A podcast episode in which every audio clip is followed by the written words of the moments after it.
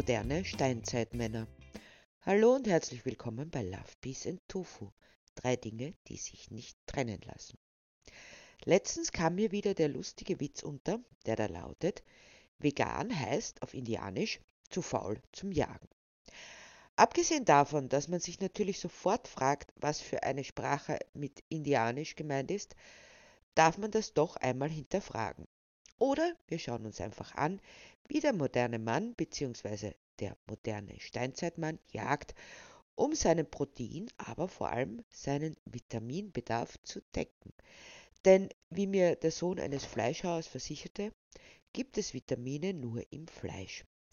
Benennen konnte er sie jedoch nicht. Aber jetzt zur Jagdszene, wie sie sich wohl ständig und überall abspielt. Ausgangspunkt ist die Küche einer fleischessenden Familie. Die Frau steht bei der Arbeitsplatte, schneidet Gemüse, Klein und Salat, bereitet Beilagen vor. Dann folgt der Auftritt. Mann in der Küche.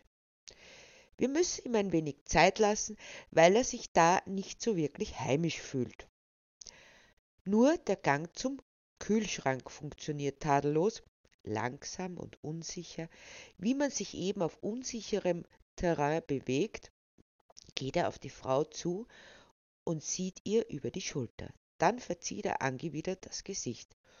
Du, Schatz, gibt's denn nichts Richtiges zu essen? Rasch dreht sie sich um, das gefährliche Küchenmesser aufreizend auf ihn gerichtet. Du kleiner Schelm, du.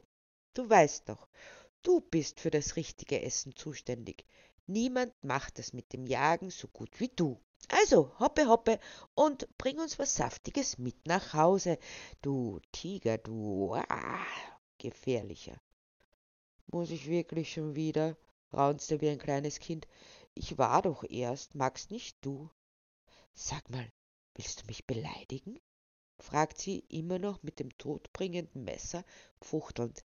Todbringend zumindest, wenn man eine Tomate isst. Was sollen denn meine Freundinnen denken, wenn ich ihnen das erzähle?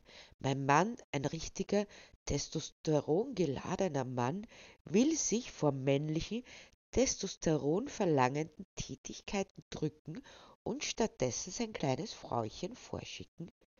Meinst du das ernst?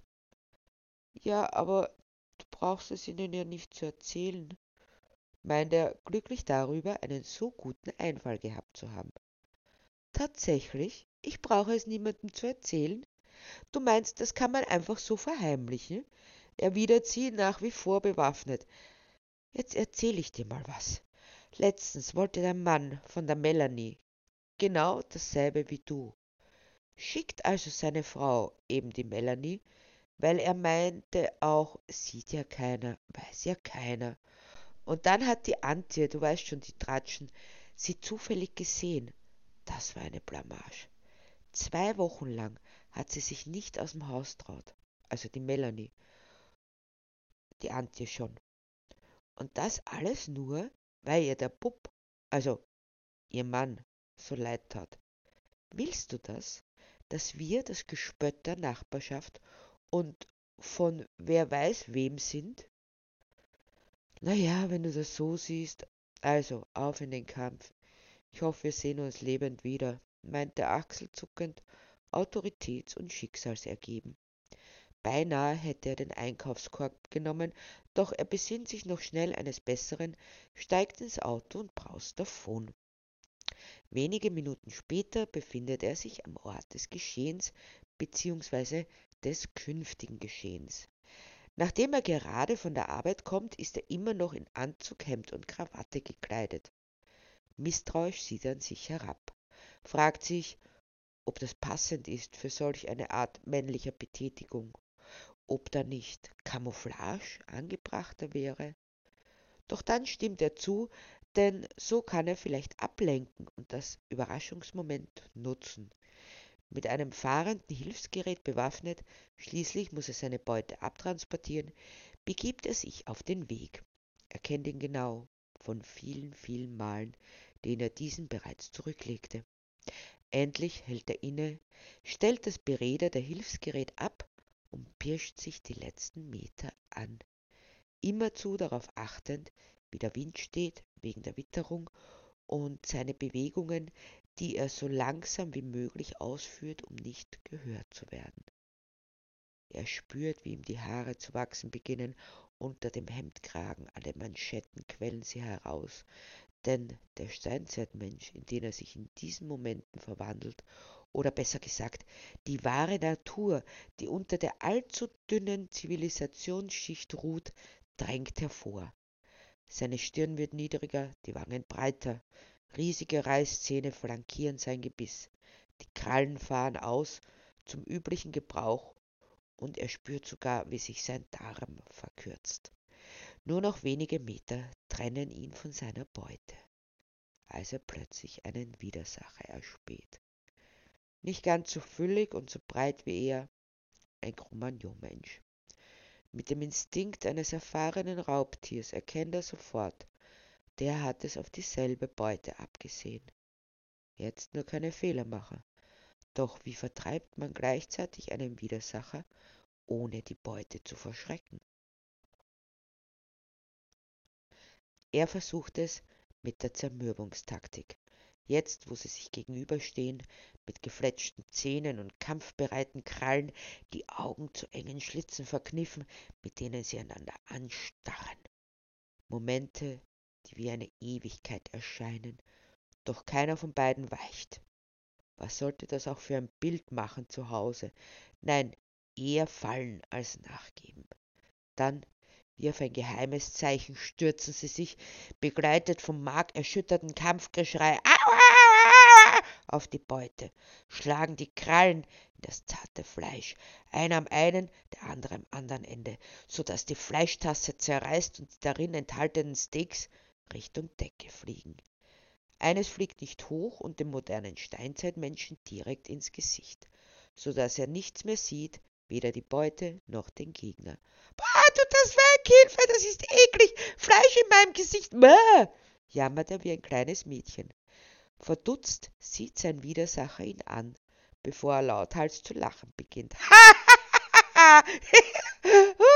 er hält sich schon den Bauch vor lauter Lache, das aber kurz darauf wieder verstummt, denn ihm fällt das andere Steak auf den Kopf, das es aus der Verpackung bis an die Decke geschafft hat.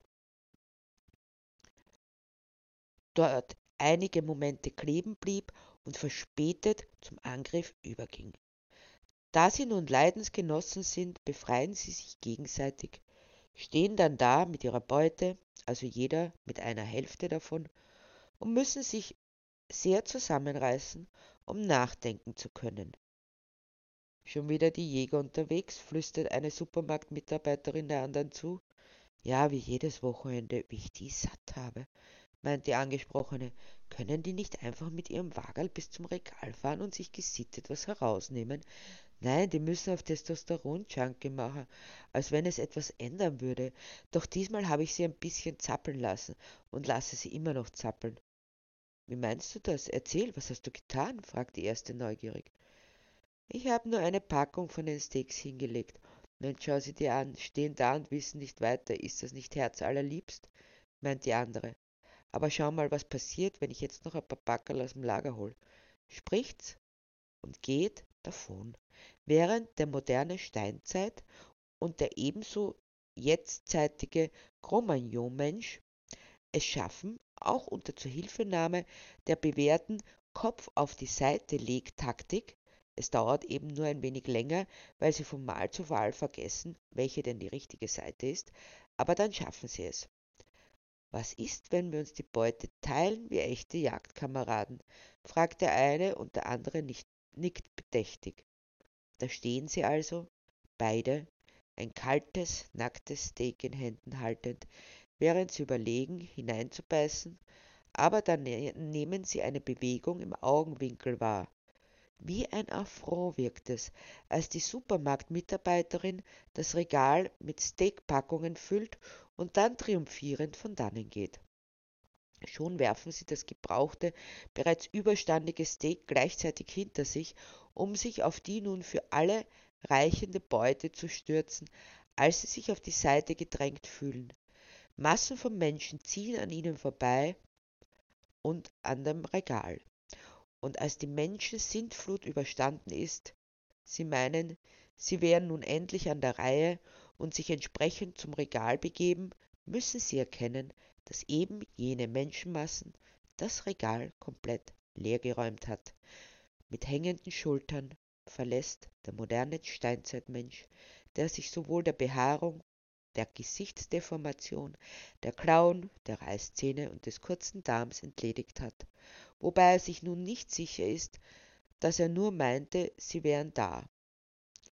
In Wahrheit ist er doch nichts weiter als ein aufrechtgehender nackter Affe, also ohne Fell, doch zivilisiert bekleidet, mit dem größten Gehirn und dem größten Penis.